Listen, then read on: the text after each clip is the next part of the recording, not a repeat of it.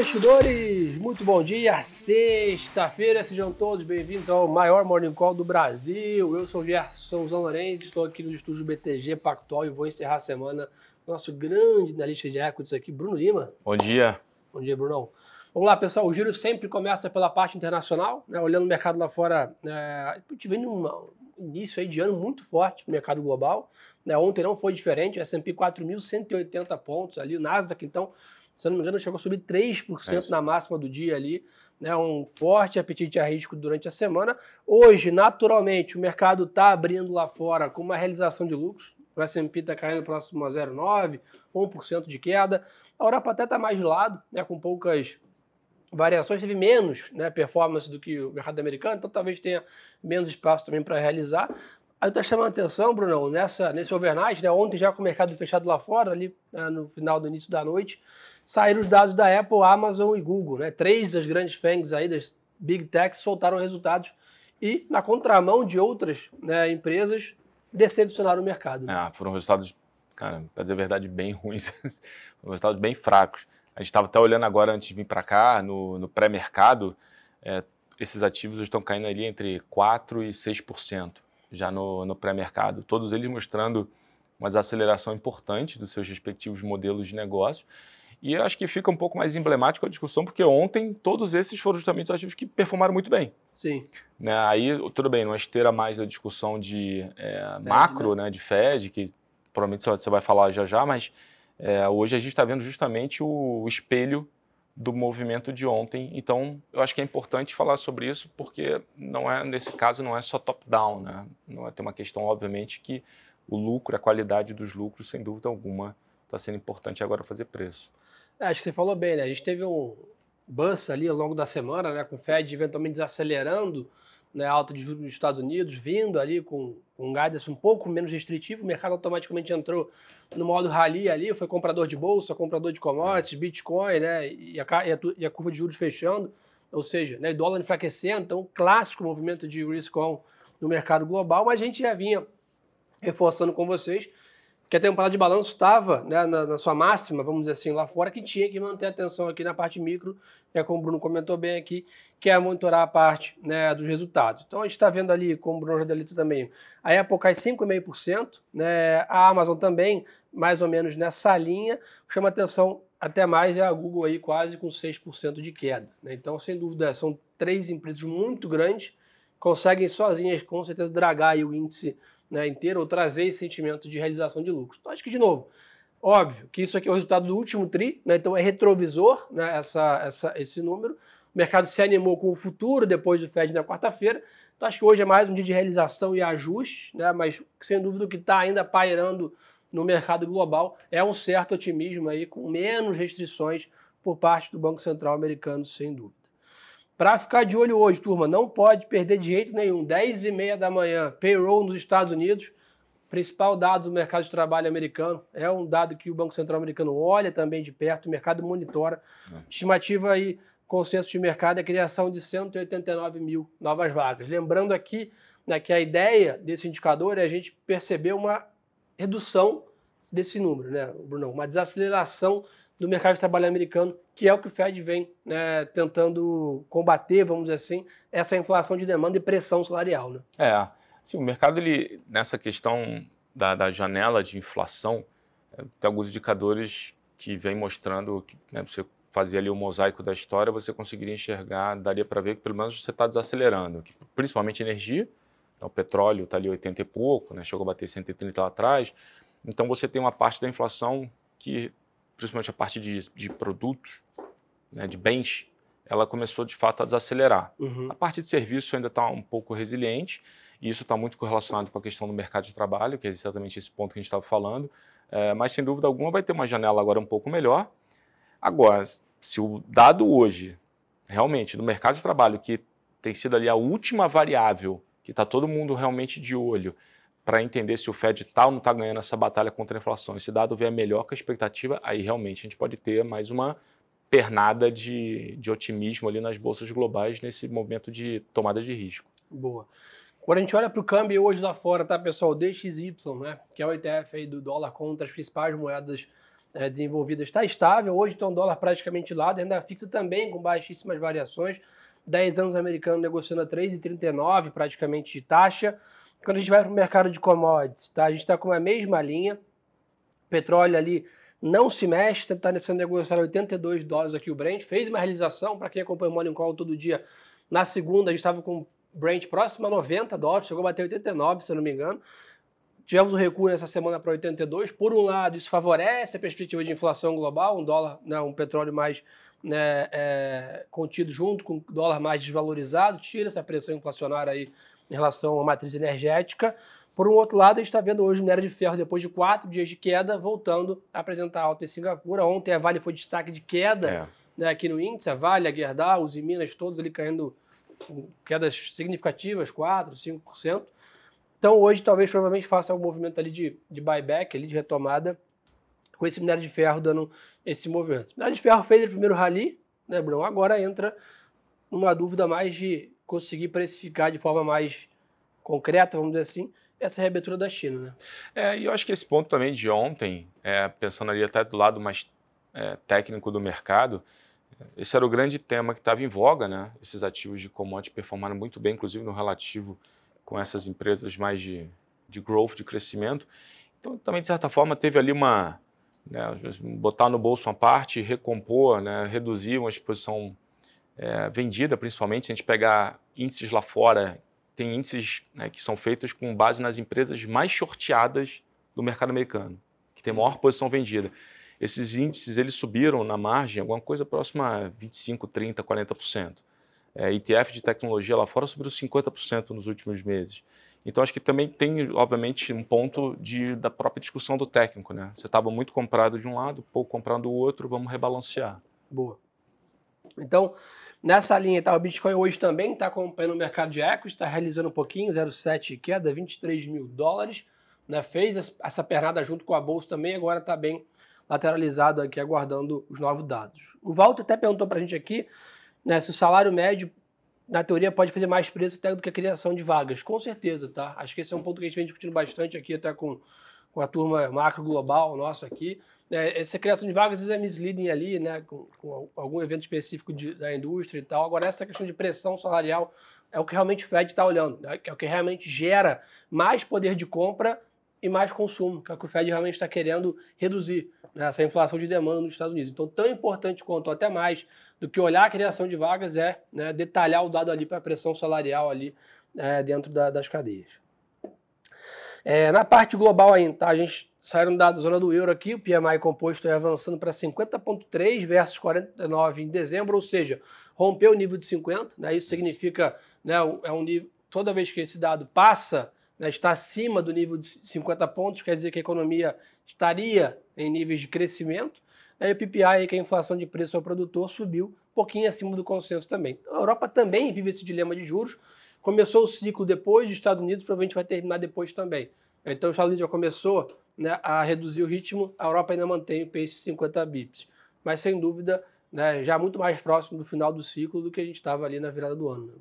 É, acho que só teve o, esse, esse, ponto da, da Europa, que acho que a gente até debateu aqui, acho que uma vez, não lembro se foi semana passada, que a Europa também teve uma ajuda recente importante desse tema de reabertura de China, porque quando você pega os principais índices acionários lá, as empresas são mais expostas a esse processo. Então, acho que também juntando né, esse tema com a questão da janela de inflação, é, realmente você teve ali um, até apresentou, né, as empresas europeias, os, os, índices de ações europeus, eles apresentaram um rally pô, bem significativo nos últimos meses. Acho que a Europa foi ajudada por dois fatores. Esse, você comentou muito bem. Segundo, um inverno não tão rigoroso, Verdade. que ajudou demais a matriz energética, junto com essa queda do petróleo, gasolina e gás natural. Né, então, para quem lembra, lá para setembro, a grande preocupação era um inverno super rigoroso na Europa, com um desabastecimento de energias, né, o que levaria aí um grande boom né, de inflação no continente. Acabou que o inverno veio muito abaixo do que era a previsão, o petróleo fez uma realização grande de preço e o gás natural acompanhou esse movimento também. Então, isso também ajudou muito a Europa a estar tá entregando essa inflação atual, menos agressiva e, os, e, a, e a, bolsa lá fora está performando é, melhor. Então esse é um pouco do cenário global, mercado abrindo leve, realização, depois de um grande começo de ano lá fora e um importantíssimo indicador saindo às 10h30 da manhã. Então acho muito difícil o mercado mudar de tom ou né, ter uma performance mais intensa antes desse horário. Então, para quem está operando day trade todo dia ali, olhando posição, atenção para 10 e meia da manhã esse dado dos Estados Unidos, criação de vagas e pressão salarial nos Estados Unidos. Brasil? Bora? Bora.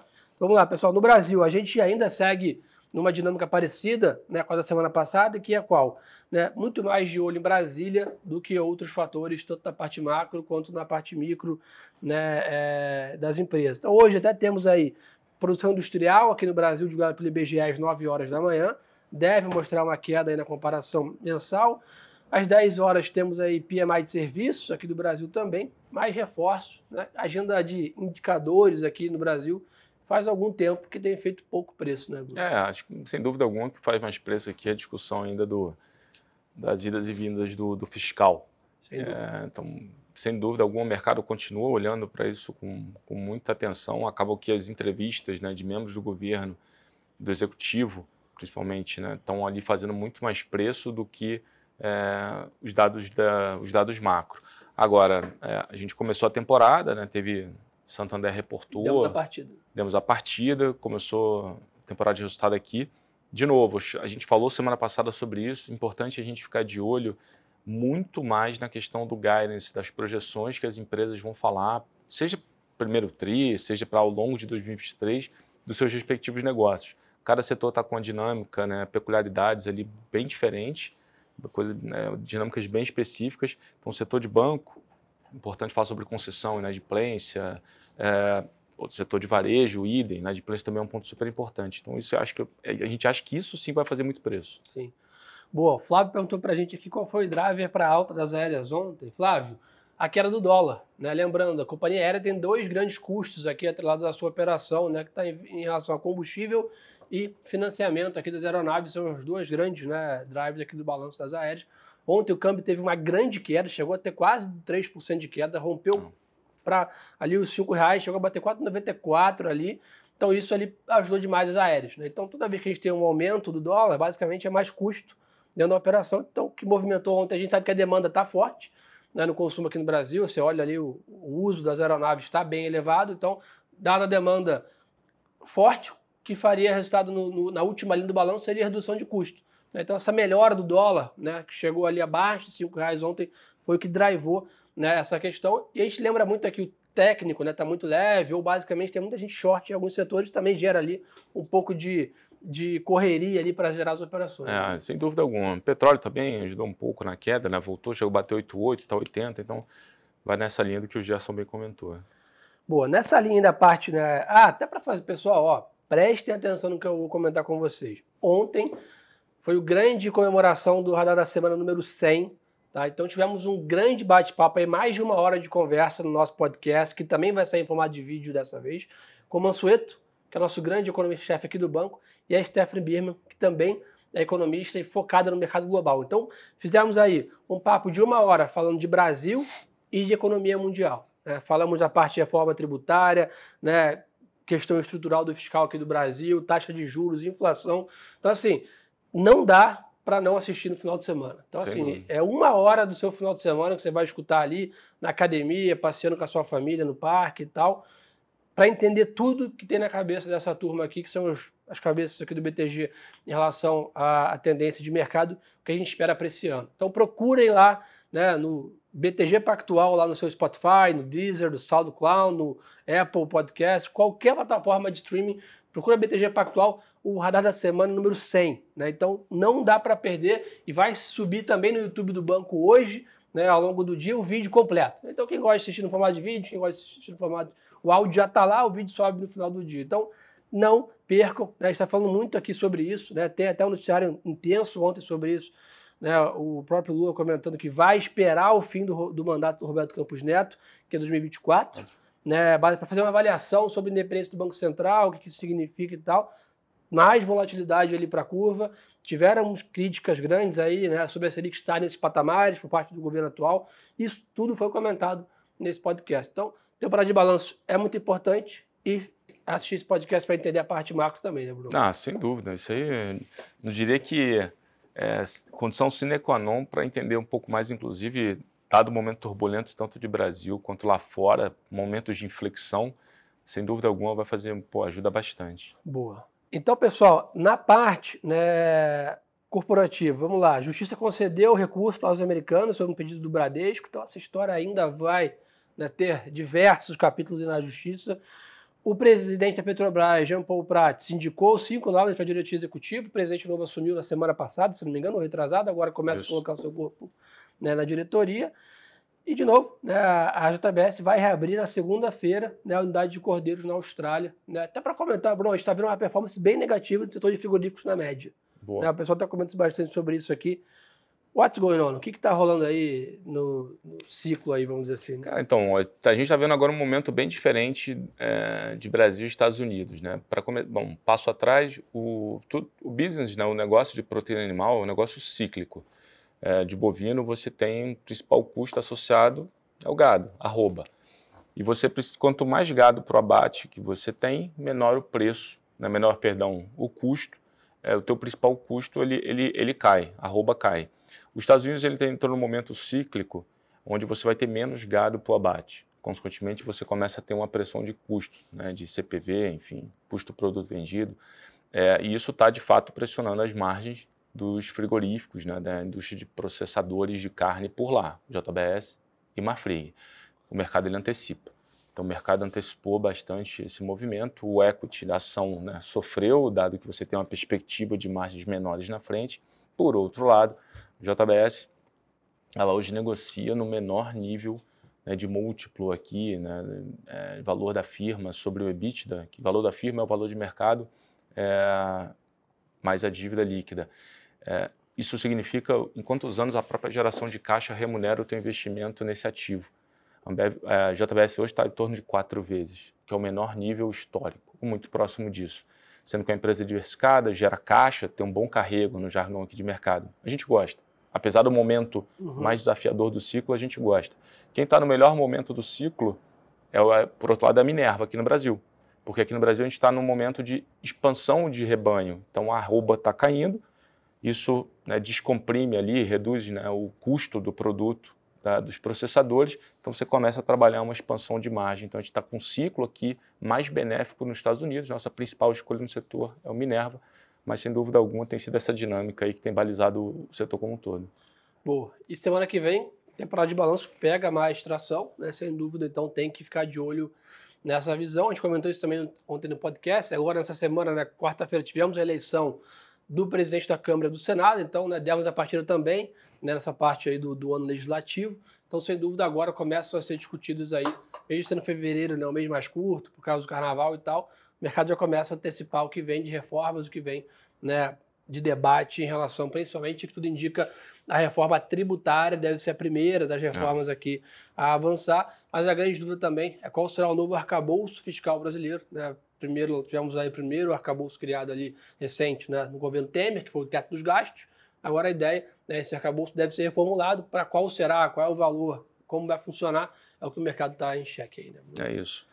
Turma, mais algum ponto aí, Bruno? O pessoal está querendo saber? Acho que só esse ponto que você rapidamente você falou sobre a questão de Petro, né, da nomeação. Ah, assim, até foi até um a nomeação foi um, foram nomeados diretores ontem pelo Jean Jean Prates, novo CEO, e são todos é, funcionários de carreira da Petro. O que a gente até acha que o mercado vai receber positivamente é, nesse esse, nessa primeira essa, essa primeira nomeação, mas sem dúvida alguma a gente, pelo menos aqui, a gente ainda quer esperar um pouco mais para entender melhor, principalmente o direcionamento do uso do caixa é, da Petro, dado, enfim, é, declarações recentes do, do novo CEO. Então, boa turma, acho que o resumo da ópera é esse, tá? De novo, mercado global, uma dinâmica bem mais positiva. Hoje está realizando um pouco de lucro, tem um importante indicador saindo lá às 10h30 da manhã. No Brasil, sem dúvida, aí o que faz mais preço é o News Flow vindo de Brasília, com semana que vem começando a pegar mais corpo a nossa temporada de balanços. É isso. Bruno, obrigado pela parceria Valeu. de sempre. Uma ótima sexta-feira de negócios para todo mundo. Quem quiser ainda mais conteúdo, é só seguir a gente no Instagram. Tá aqui, ó, Gerson Zão e Bruno Lima Ações, parada obrigatória. E óbvio, eu sei que vocês vão escutar o podcast aí no final de semana, então um bom podcast para todo mundo. E lembrem-se, pessoal, que o melhor ativo é sempre a boa informação. Um abraço.